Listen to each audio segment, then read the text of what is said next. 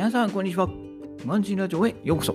ということで、今日もいつも通りやっていこうかなと思います。今日のテーマは、えー、2021年4月の株式資産は1370万円でした。ということでね、えー、恒例の毎月の、えー、株式資産の報告ということでやっていこうかなと思います。はい。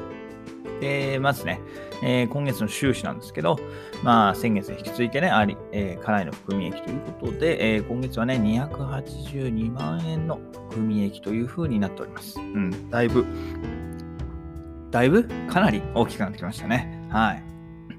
まあ、ということでね、えー、うん、ちょっと大きくなってきてる分不安もあるんですけれどもね、はい。なので、えー、先月はね、えー、追加購入は、えー NISA 分しかしてません。えー、私と妻の積み立て NISA と、えー、子供のジュニア NISA ですね。その分の積み立てしか、えー、もうやってません。ちょっとね、えー、これから買い向かうのはちょっと怖いかなというところで、はい。少し、先月はおとなしめということで、はい。えー、してました。うん。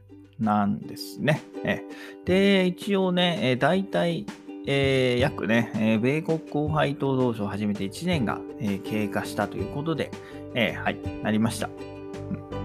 で、去年の3月はね、一番一応始めたばっかということで、まあ、権利確定前だったんで、え去年の3月の配当がね、えたったの277円だったんですよね。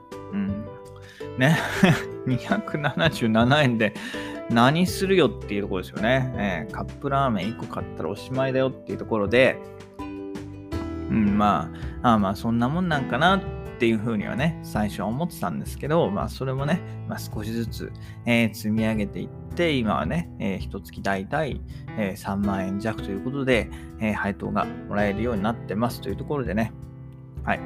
えー、やっぱりこう、なんていうんですかね、株式投資も、ま副業もコツコツと、はい、一歩一歩進んでいくことが、はい、より大きなね、成果を生むんじゃないかなというところで、え、1年を振り返って、えー、そういうふうに感じております。はい。なんでね、えー、また来年どうなるかわかんないですけれども、このままね、引き続き、えどんどん、え株式投資も副業も、え積み上げていこうかなと思います。はい。えー、ということでね、えー、株式さんの報告ということで今日はこの辺で終わりたいと思います。それではまた明日。バイバーイ。Have a nice day.